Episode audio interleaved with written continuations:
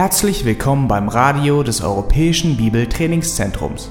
Unser Anliegen ist, dass der folgende Vortrag Sie zum Dienst für unseren Herrn Jesus Christus ermutigt.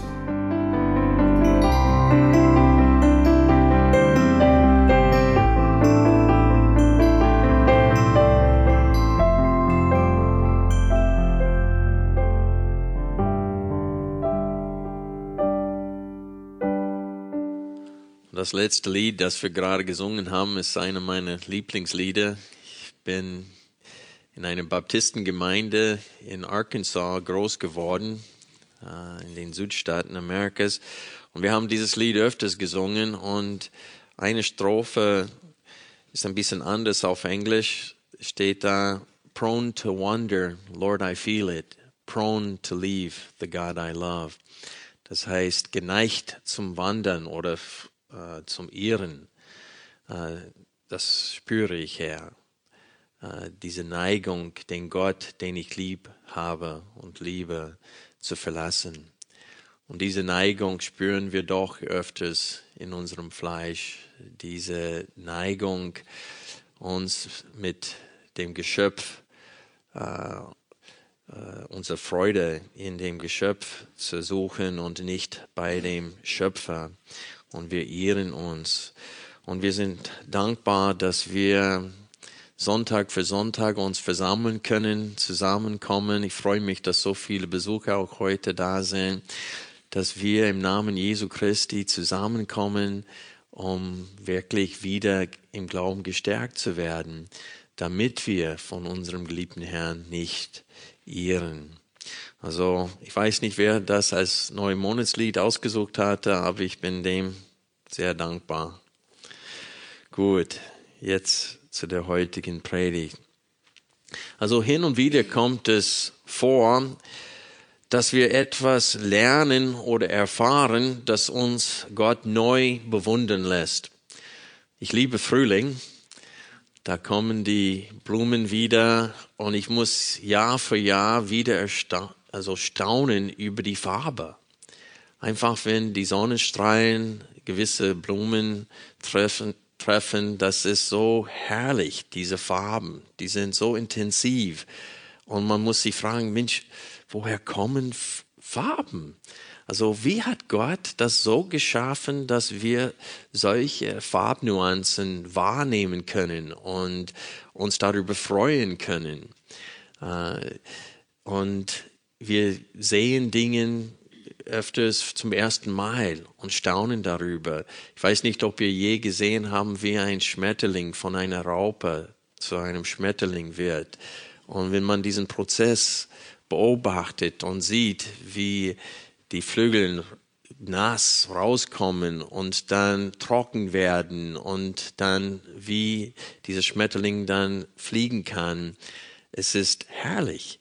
Und wenn man sowas sieht, da muss man die Größe Gottes einfach bewundern. Man staunt über seine Größe. Aber das Problem ist, dass die Wunder Gottes, die überall zu sehen sind, für uns alltäglich werden. Nicht wahr? Dinge, die uns begeistert haben als Kinder oder auch als Erwachsene, äh, die werden alltäglich und sie bewegen uns nicht mehr, Gott und seine Größe wahrzunehmen. Und nicht allein vergessen wir die Größe Gottes, sondern die Tatsache, dass auch wir selbst durch seine Hände gebildet wurden. Wir vergessen, wer wir sind und warum wir überhaupt hier auf Erden existieren. Das Ergebnis ist sehr traurig. Wir leben für uns anstatt für unseren Schöpfer.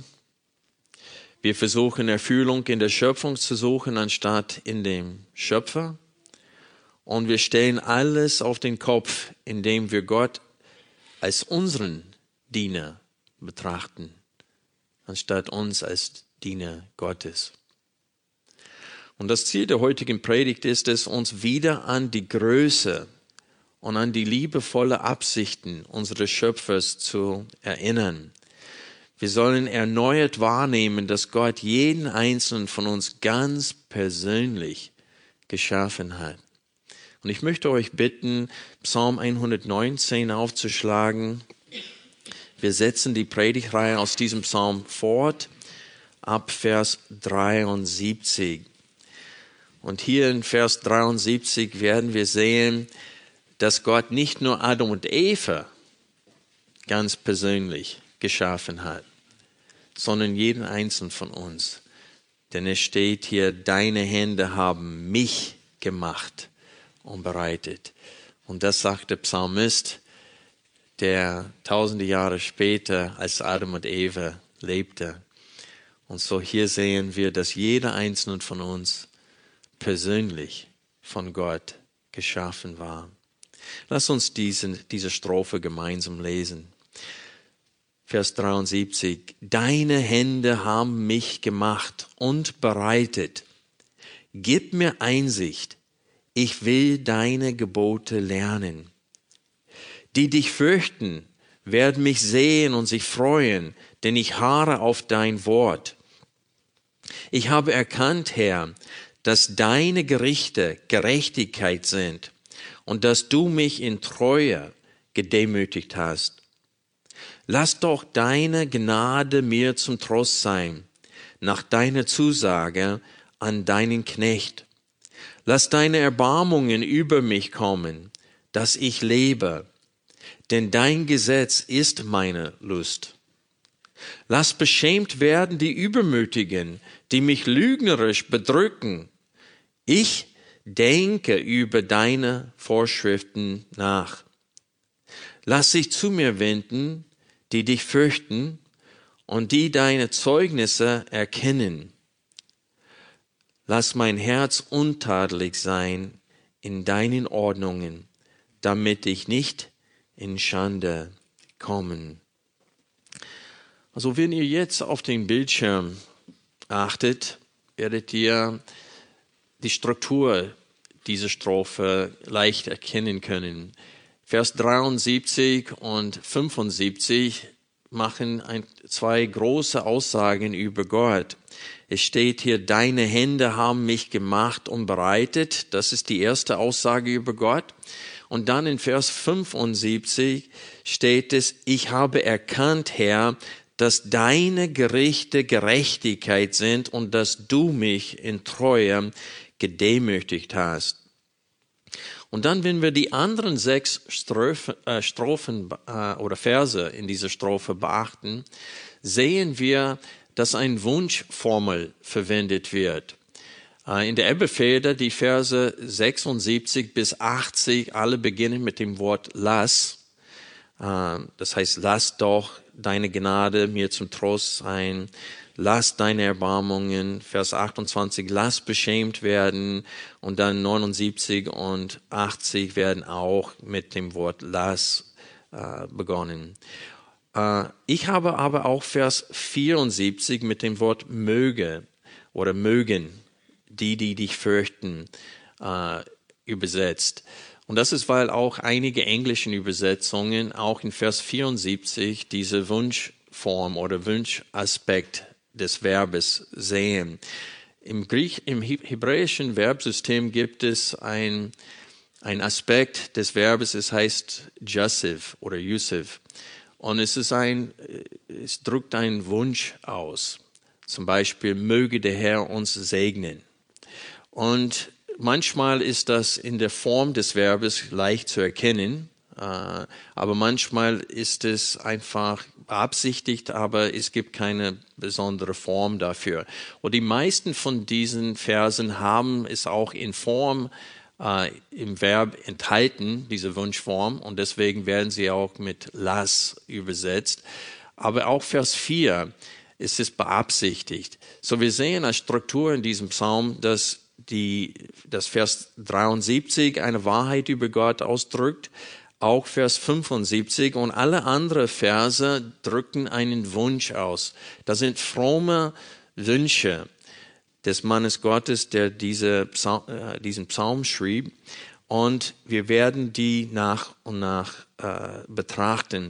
Aber wir wollen zuerst beginnen mit diese zwei Wahrheiten, große Wahrheiten über Gott.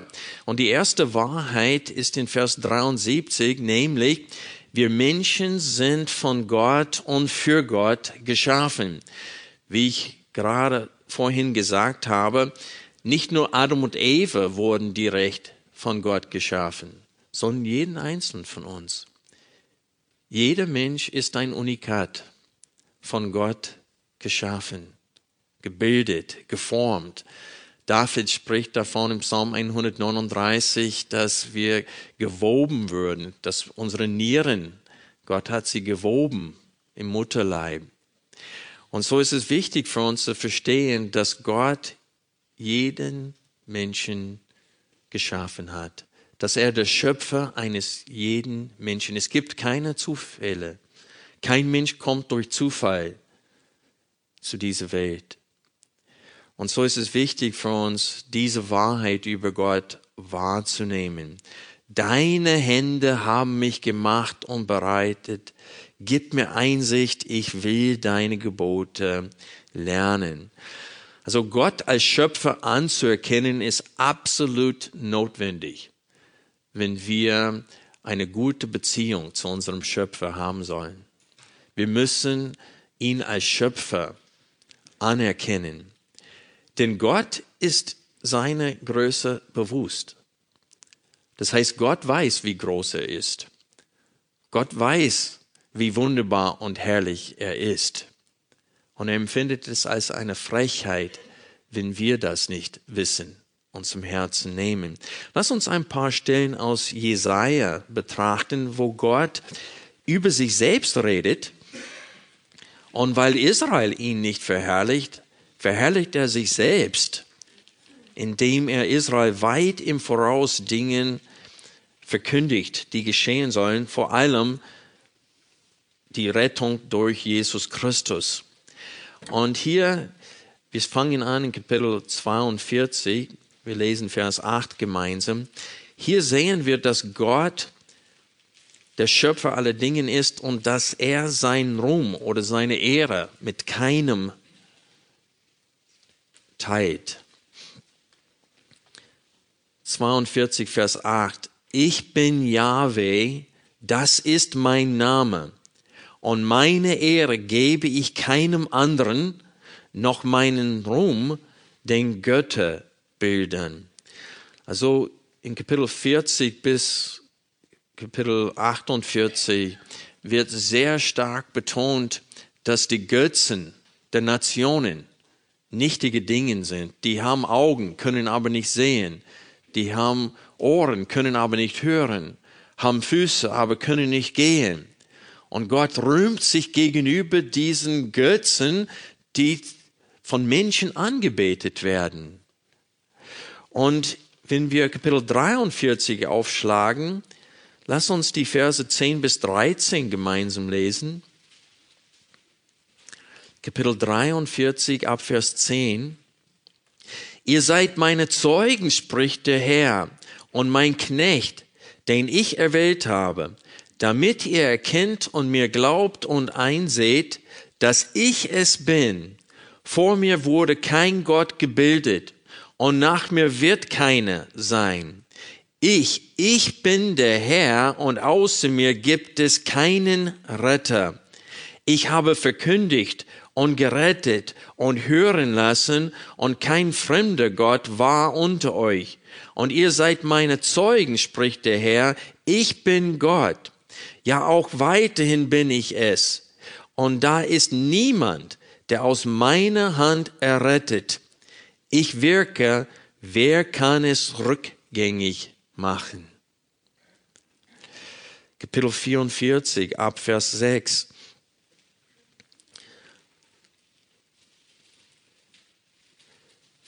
So spricht der Herr, der König Israels und sein Erlöser, der Herr der Herrscharen.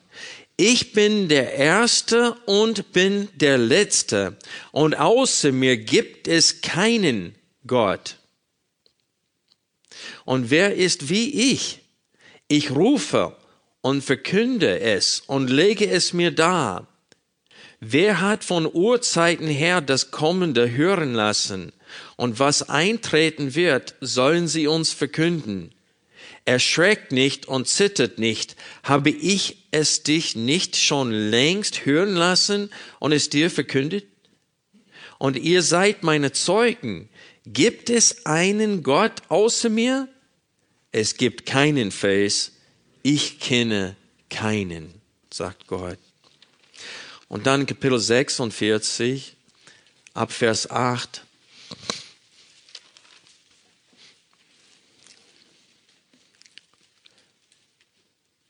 Denkt daran und ermahnt euch, nimmt es wieder zu Herzen, ihr Abtrünnigen, gedenket des Früheren von der Urzeit her, dass ich Gott bin.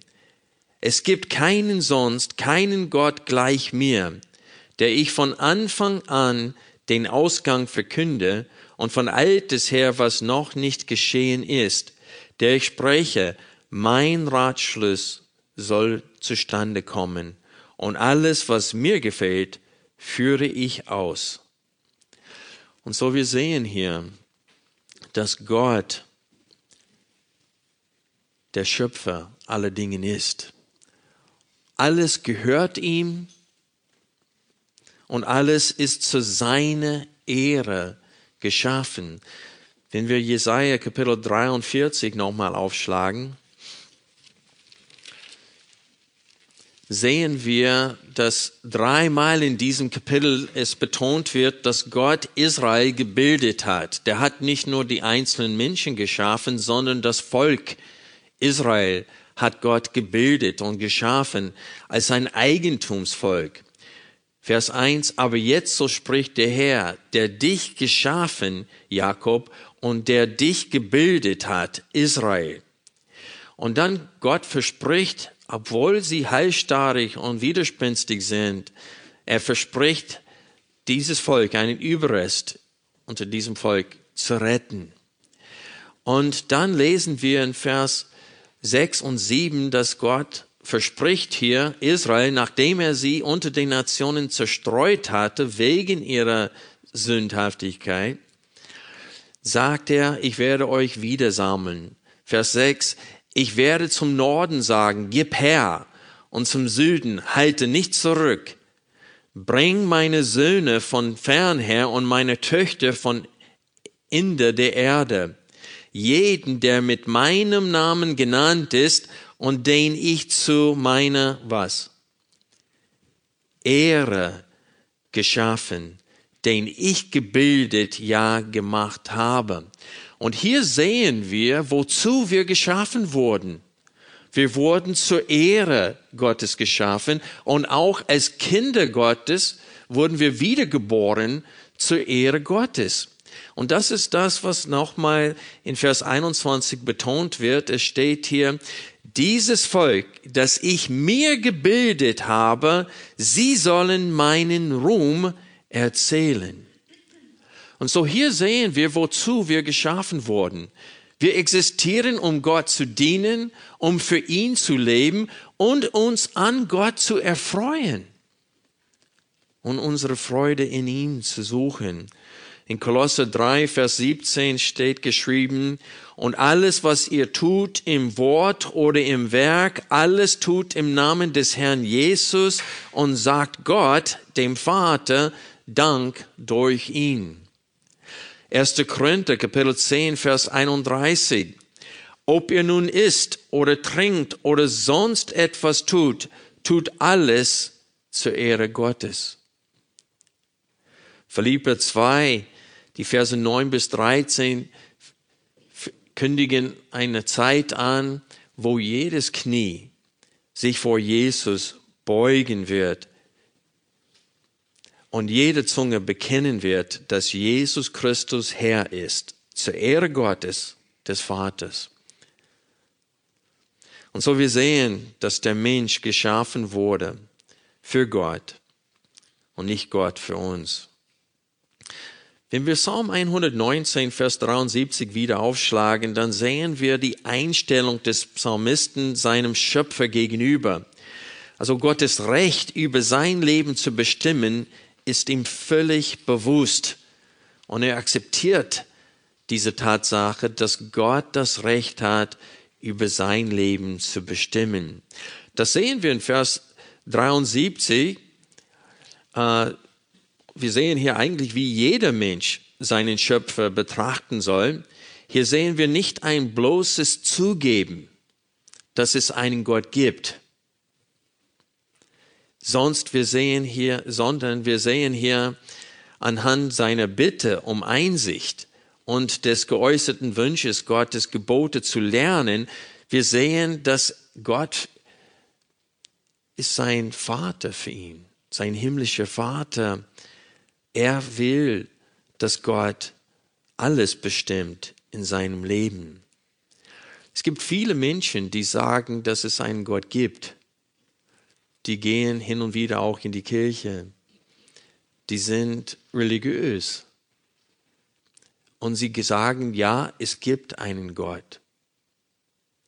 Aber sie sagen nicht zu diesem Gott, bitte lehre mich deine Wege. Gib mir Einsicht in deinen Wegen. Und wir sehen hier, dass dieser Psalmist erkennt das Hauptproblem von uns Menschen, nämlich mangelnde Einsicht vor Gott.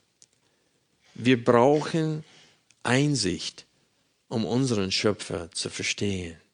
Er versteht uns vollkommen, aber wir begreifen ihn nicht, verstehen ihn nicht.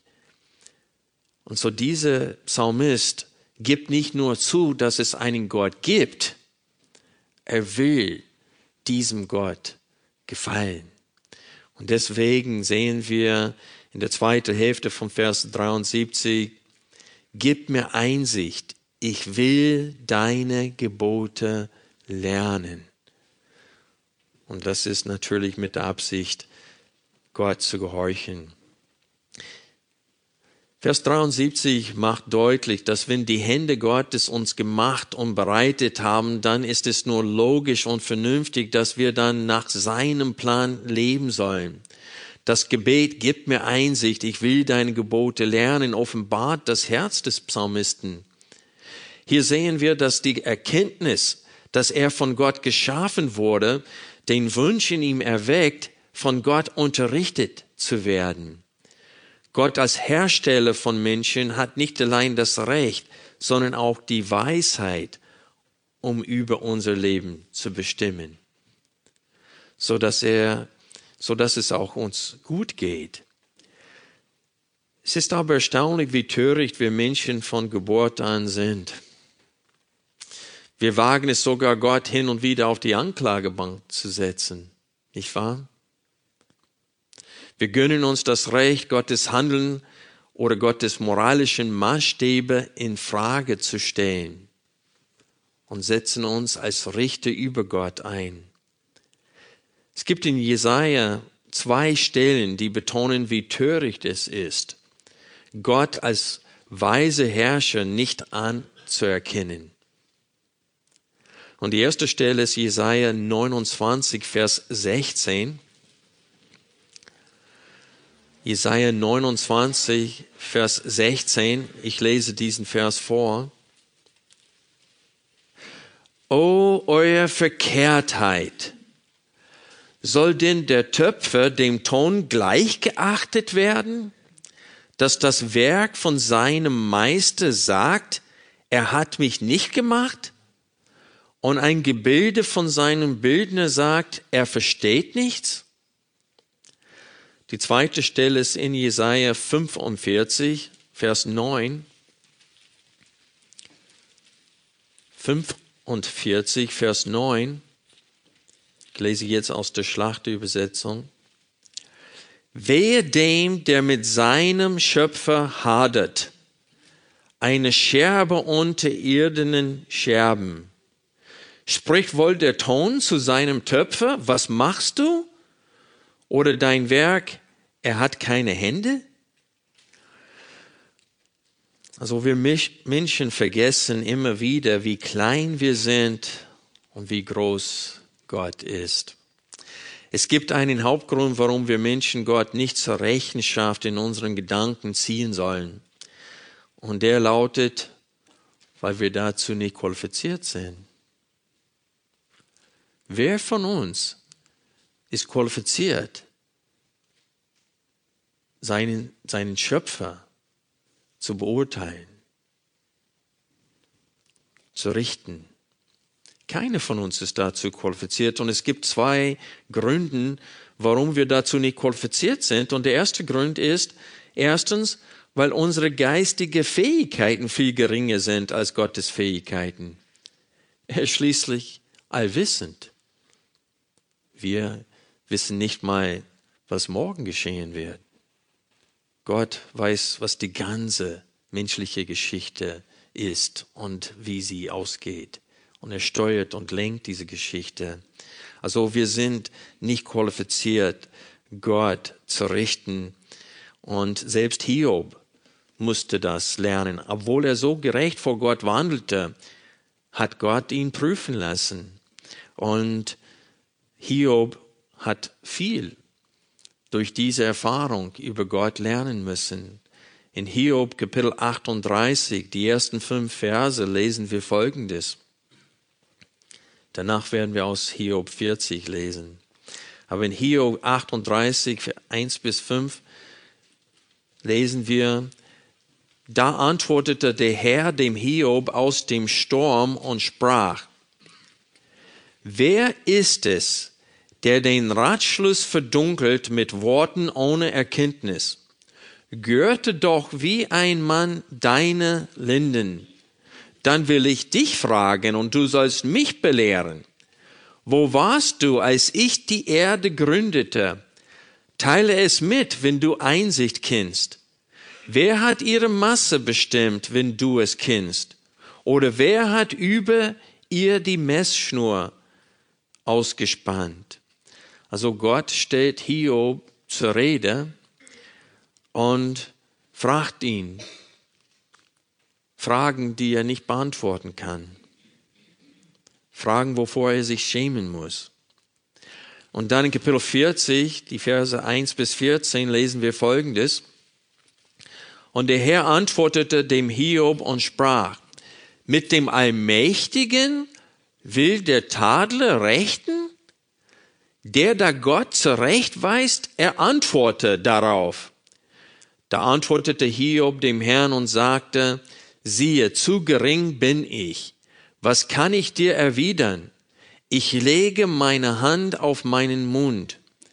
Einmal habe ich geredet und ich will nicht mehr antworten.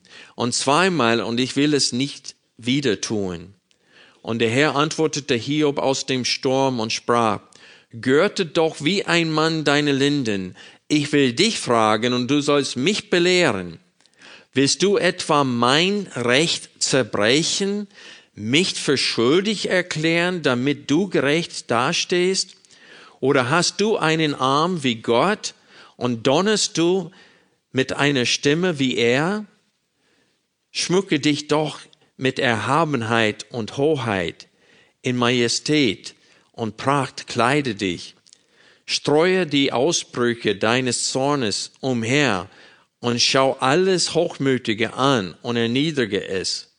Schau alles Hochmütige an, beuge es und tritt die Gottlosen nieder auf ihre Stelle. Verbirg sie allesamt im Staub, bahne sie selbst an einen verborgenen Ort. Dann werde auch ich dich preisen, weil deine Rechte dir zur Hilfe kommt. Also Gott redet etwas spottisch hier mit Hiob weil Hiob, auch wenn er der gerechteste Mensch auf Erden war, er ist nicht in der Lage, Gottes Handeln an seinem Leben in Frage zu stellen. Und Gott hat sehr, sehr viel äh, Züchtigung in seinem Leben gebracht, um ihn zu erziehen. Alle seine Kinder auf einem Schlag, alle zehn, getötet sein ganzer Reichtum und Besitz weggenommen. Und dann erlaubte Gott den Teufel sein Leib zu plagen. Und dennoch, sagt Gott, hast du nicht das Recht, mich in Frage zu stellen. Und wie wehleidig sind wir auch heute, Unser Urlaub wird gekreuzt, durchgekreuzt, wegen irgendetwas, wegen einer Krankheit und sind wir schon schwermutig. Es ist richtig traurig, traurig, wie wenig Vertrauen wir Gott gegenüber bringen und wie wehleidig wir geworden sind in der jetzigen Zeit und wie misstrauisch Gott gegenüber. Wir stellen sein Handeln, seine Absichten in Frage, wenn nicht alles läuft, wie wir es uns vorstellen und uns wünschen. Aber wir sehen eine ganz andere Herzenseinstellung in diesem Mann hier. Und ich habe gesagt, es gibt zwei Gründe, warum wir Gott nicht in Frage stellen sollen. Und der zweite Grund hier ist hier in Hiob, Kapitel 40, Vers 8, nämlich, willst du etwa mein Recht zerbrechen, mich für schuldig erklären, damit du gerecht dastehst? Also der zweite Grund, warum der Mensch nicht qualifiziert ist, um mit Gott zu tadeln, ist, weil keine von uns ist in der Lage, nach seinem eigenen Gewissen zu handeln. Keine von uns kann seinen Nächsten lieben, wie wir uns selbst lieben. Und wir wollen mit Gott rächen. Wir wollen Gott richten. Und wir sind nicht mal in der Lage, öfters eine vernünftige Ehe zu führen oder unsere Kinder zu lieben und zu erziehen, wie wir es tun sollen, wie unser eigenes Gewissen uns es sagt. Und wir wollen dann Gott richten? Wir sind dazu nicht qualifiziert. Und das sehen wir hier in Hiob. Und wir sehen das in dem Herzenseinstellung des Psalmisten im Psalm 119, wenn er diesen Psalm wieder aufschlägt.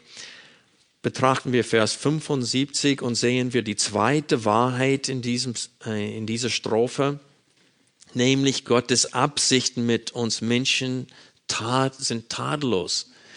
Und das hat Hiob am Ende auch erkannt. Und dieser Psalmist sagt, ich habe erkannt, Herr, dass deine Gerichte Gerechtigkeit sind.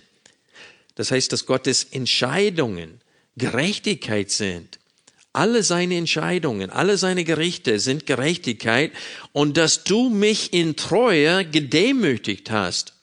Wir, vor, wir haben vor einigen Sonntagen diesen Begriff, diesen Verb gedemütigt betrachtet. Äh, in der Strophe davor steht es in Vers 67, bevor ich gedemütigt wurde, irrte ich, jetzt aber halte ich dein Wort. Und dann in Vers 71 steht, es war gut für mich, dass ich gedemütigt wurde, damit ich deine Ordnungen lernte. Und wir haben gesehen, dass in allen englischen Übersetzungen steht nicht das Wort gedemütigt, sondern afflicted. Das heißt geplagt. Er sagt, es war gut für mich, dass du mich geplagt hast und durch dieses Plagen gedemütigt. Und so ist es wichtig für uns zu verstehen, dass Gott seine Kinder nicht verwöhnt. Er weiß, dass wir noch in diesem sündigen Fleisch leben und dass wir diese Neigung haben, uns von Gott zu entfernen, in die Irre zu gehen. Und er sorgt dafür, dass wir nah an ihm bleiben, indem er uns leiden lässt. Wir haben an dem einen Sonntag betrachtet, was Paulus schrieb, wo er Gott dreimal darum gebeten hatte, diesen Dorn im Fleisch zu entfernen. Und Gott hat ihm gesagt, ich habe dir selber diesen Dorn zugefügt damit du nicht was wirst. Hochmütig, übermütig, arrogant. Und so ist es wichtig, dass wir verstehen, wir haben es dringend nötig, dass Gott uns wie Kinder behandelt, wie es in Hebräer 12 steht. Es steht, ihr habt das Wort der Ermahnung vergessen. Gott spricht zu euch, er redet zu euch als Söhne. Wen Gott liebt, den was? züchtigt er. Er schlägt jeden Sohn, den er annimmt. Und dann sagt der Schreiber des Hebräerbriefes, er duldet das oder er tracht, betrachtet das, was ihr durchmacht, was er duldet, als Züchtigung Gottes und dadurch als Liebe Gottes.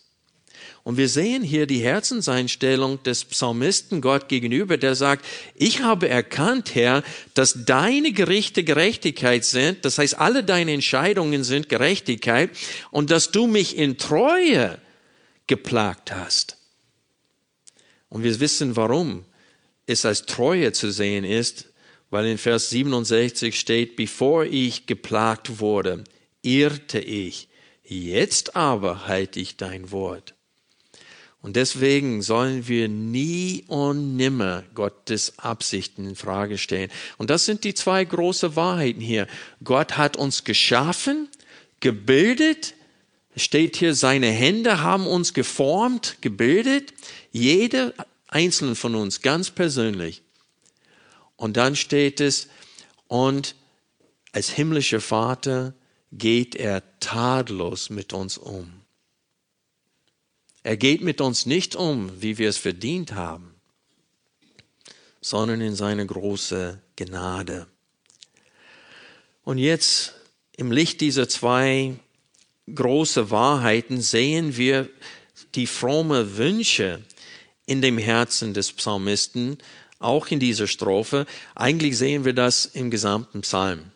Äh, ganz in diesem ganzen Psalm sehen wir, wie Gottesfürchtige äh, ihr Herz Gott gegenüber eingestellt sein soll, wie wir über Gott denken sollen und im Herzen Gott gegenüber uns fühlen sollen. Das, der ganze Psalm drückt das aus. Aber in dieser Strophe sehen wir hier im Licht dieser Wahrheiten über Gottes Wesen, äh, sollen wir gewisse Wünsche im Herzen haben. Und das Erste, was wir sehen hier, ist seinen Wunsch, wirklich anderen Kindern Gott, den anderen Kindern Gottes ein Segen zu sein. Wenn ihr auf den Bildschirm jetzt achtet, sehen wir hier zwei Verse, die ähnlich sind. Vers 74, mögen die, die dich fürchten, mich sehen und sich freuen, denn ich haare auf dein Wort. Und dann Vers 79, mögen die, die dich fürchten und die deine Zeugnisse erkennen, sich zu mir wenden. Also hier sehen wir, dass er diesen Wunsch hat, ein Segen zu sein, eine Quelle der Freude zu sein für die anderen Kinder Gottes. In Vers 79 sehen wir, dass er sich um die Gottesfürchtigen kümmern will. Er will Gemeinschaft mit den Gottesfürchtigen haben und er will ihnen eine Stütze sein. Denn es steht hier, mögen die, die dich fürchten und die deine Zeugnis erkennen, sich zu mir wenden. Sie sollen mich aufsuchen. Ich will ihnen ein, ein Segen sein, eine Stütze sein. Letzten Sonntag haben wir aus Apostelgeschichte 2 das Schlusswort von Kapitel 2 und äh, am Ende von Kapitel 4 aus der Apostelgeschichte haben wir etwas gesehen. Wisst ihr noch? Es war vor sieben Tagen.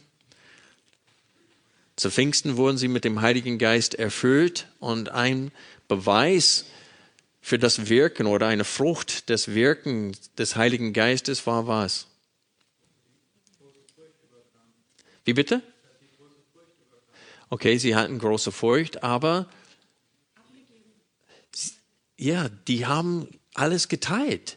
Das heißt, die, die reich waren, haben Güter verkauft, ihr Länder verkauft. Und das steht am Ende von Kapitel 2 und am Ende von Kapitel 4, dass sie sich umeinander gekümmert haben. Und dann haben wir das Beispiel von Barnabas, der die Gemeinde mit Paulus in Antioch äh, gegründet hatte, dass er ein Stück Land hatte, das verkauft hatte und das Geld zu den Füßen der Apostel legte, damit es keine Bedürftigen unter denen gab. Und das wird zweimal betont in der Apostelgeschichte als Frucht der Erfüllung des Heiligen Geistes und des Wirkens des Heiligen Geistes, dass es keine Bedürftigen unter denen gab, weil sie sich umeinander gegenseitig gekümmert haben.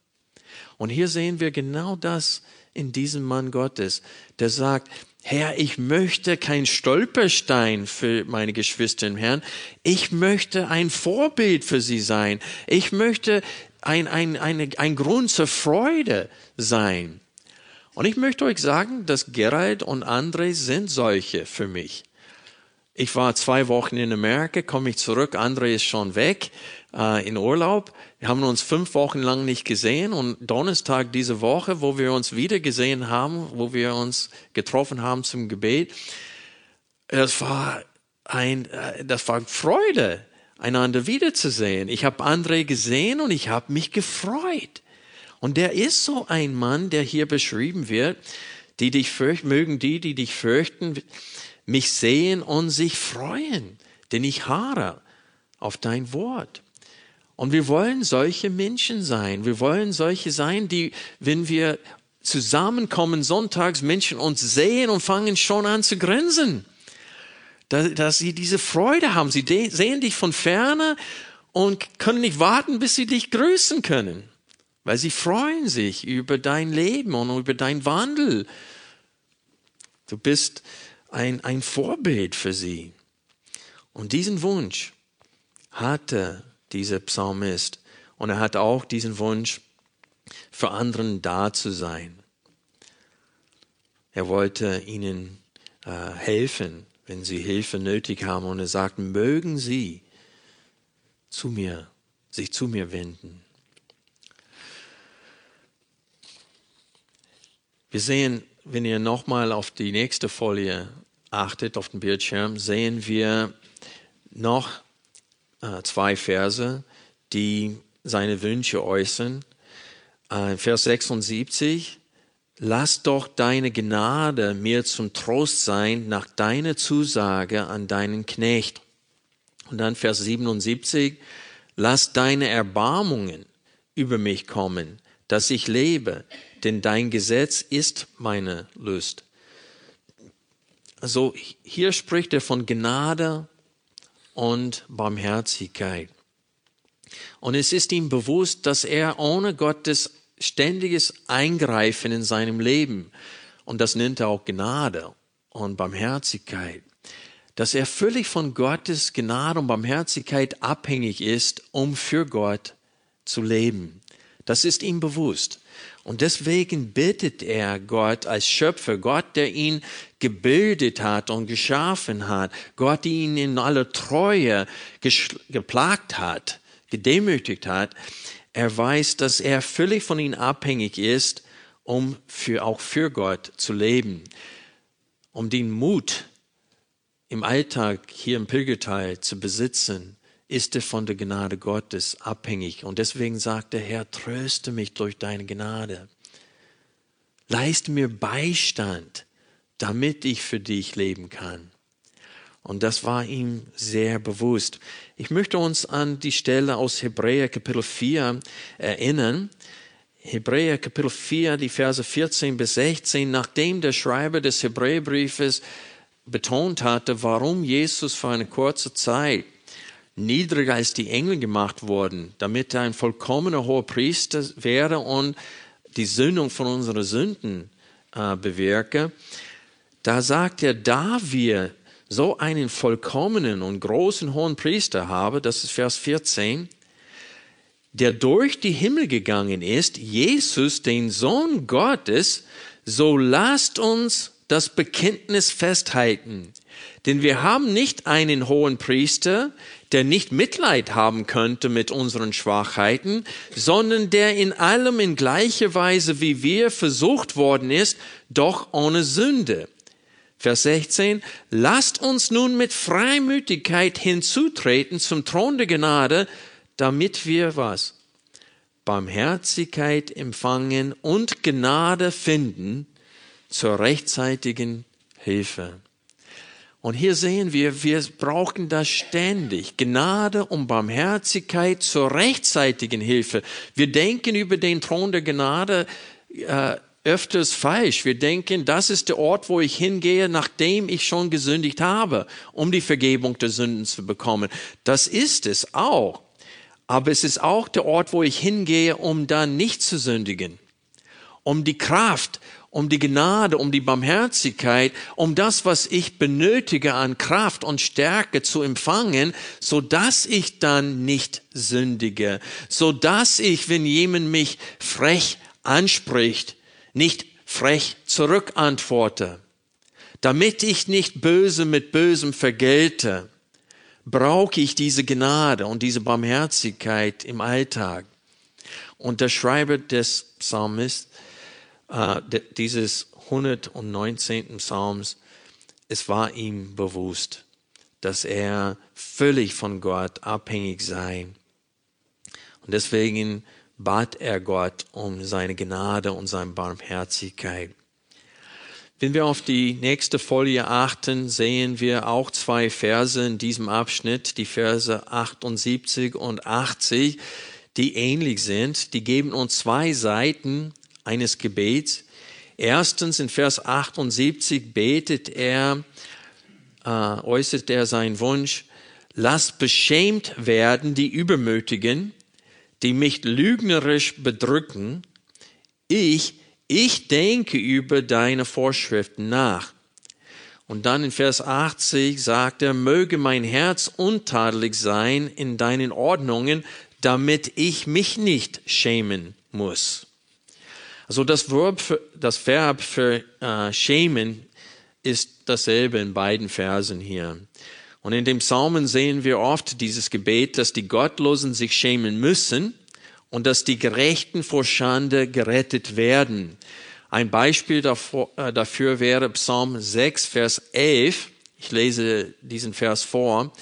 Beschämt und tief bestürzt werden alle meine Feinde. Sie müssen zurückweichen, werden plötzlich beschämt. Also in vielen der Psalmen wird es äh, gebetet und die bitten Gott, dass die Gottlosen, ihre Feinde, die sie, die Hochmutigen, die, die sie äh, unterdrücken ständig, dass sie wirklich von Gott gerichtet werden, dass Gott aufsteht, dass er handelt, dass er den Unterschied zwischen den Gerechten und den Ungerechten macht. Und dass die, die äh, sie beschimpfen und äh, das Leben schwer machen, dass sie sich schämen müssen.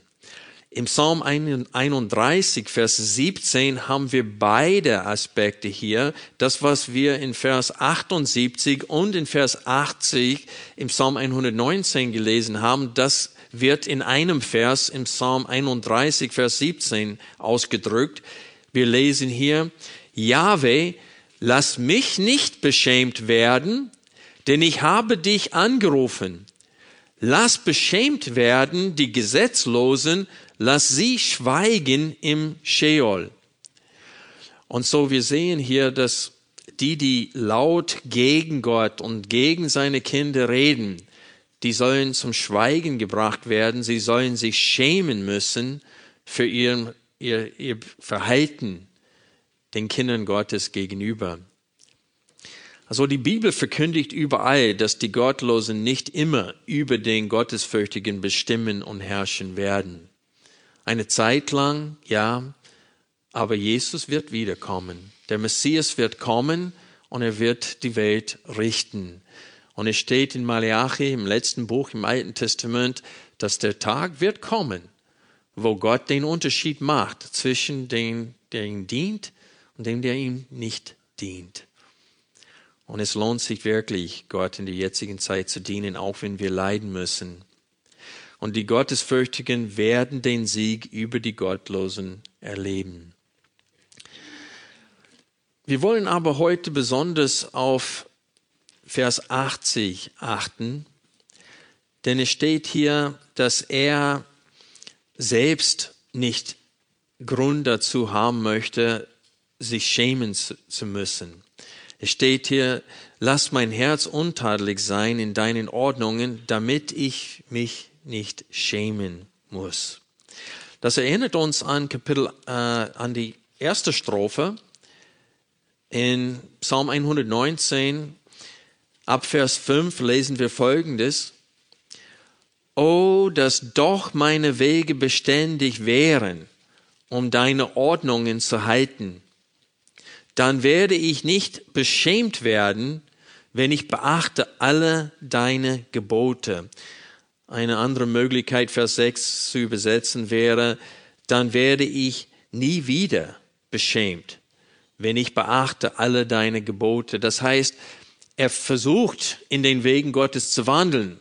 Aber wenn, sobald er anfängt, an alle Gebote Gottes darüber nachzusinnen, dann entdeckt er mehr und mehr Stellen in seinem Leben, wo es doch nicht vollkommen hinbekommt, im Alltag für Gott zu leben. Und er schämt sich deswegen.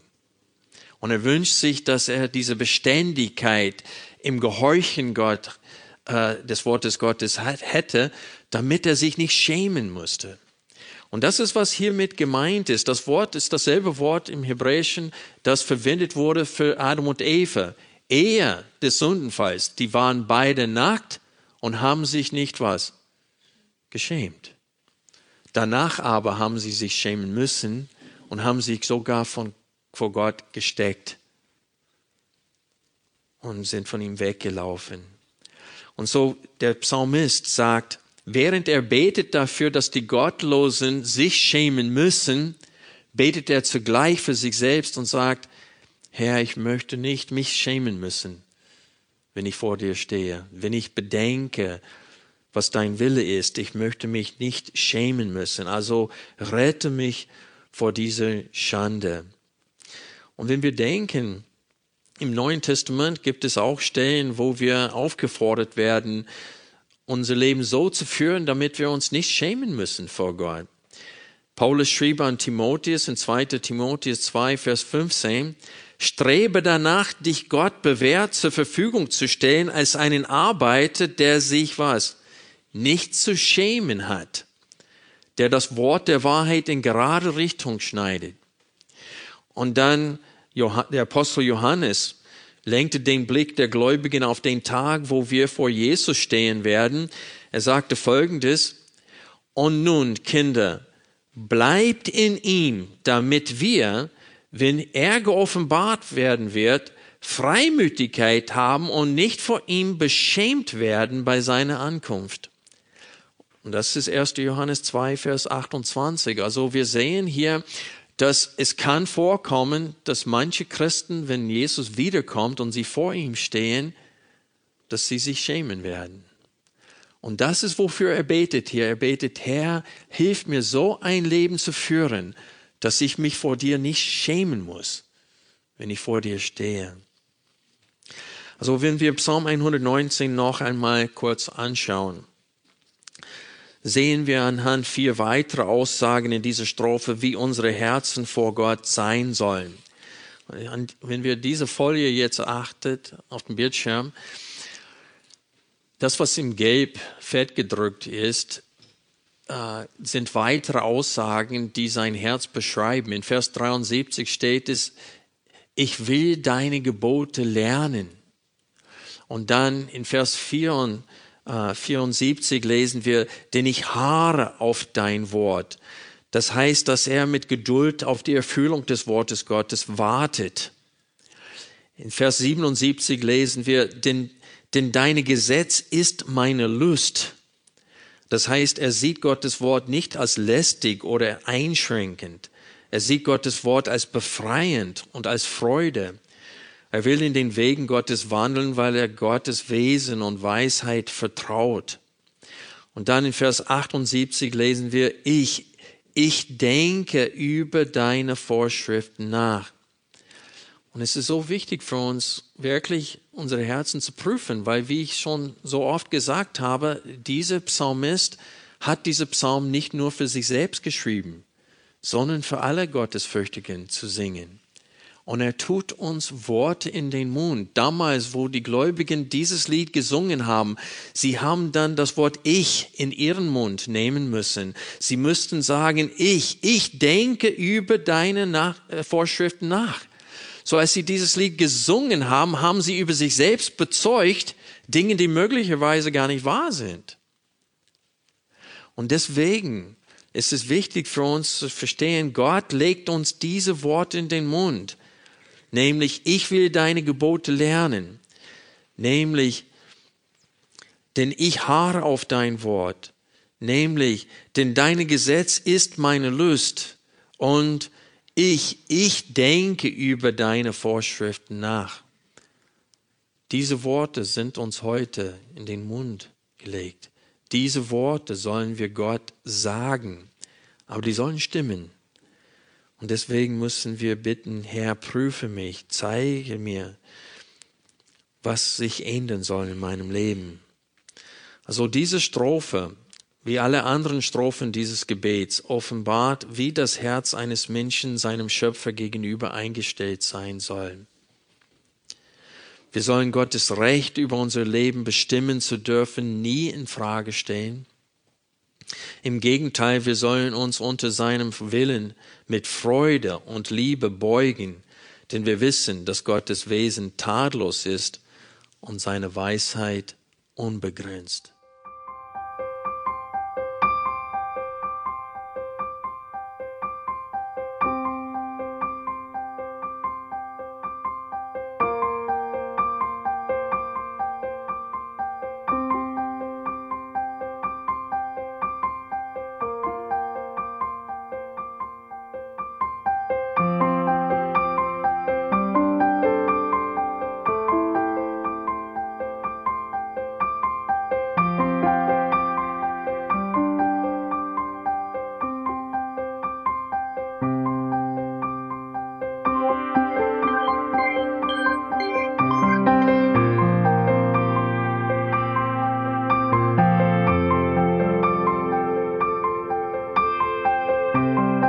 Alle Vorträge unseres Programms, Bücher, DVDs und vieles mehr können Sie bei uns unter www.ebtc-media.org erhalten.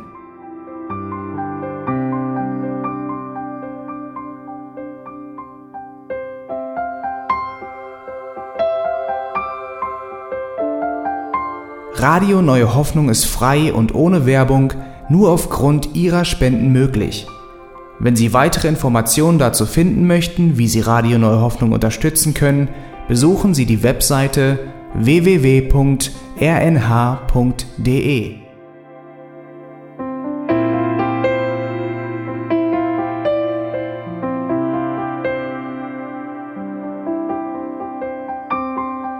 Die Sendezeiten des EBTC sind Montag, Mittwoch, Freitag und Samstag jeweils von 10 bis 11 Uhr.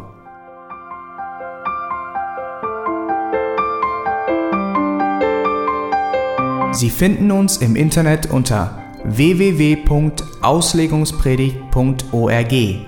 Eine E-Mail können Sie uns senden an radio@auslegungspredigt.org. Telefonisch erreichen Sie uns unter 0049 30 60 988 610. Unsere Postanschrift ist EBTC Havelländer Ring 40 in 12629 Berlin, Deutschland.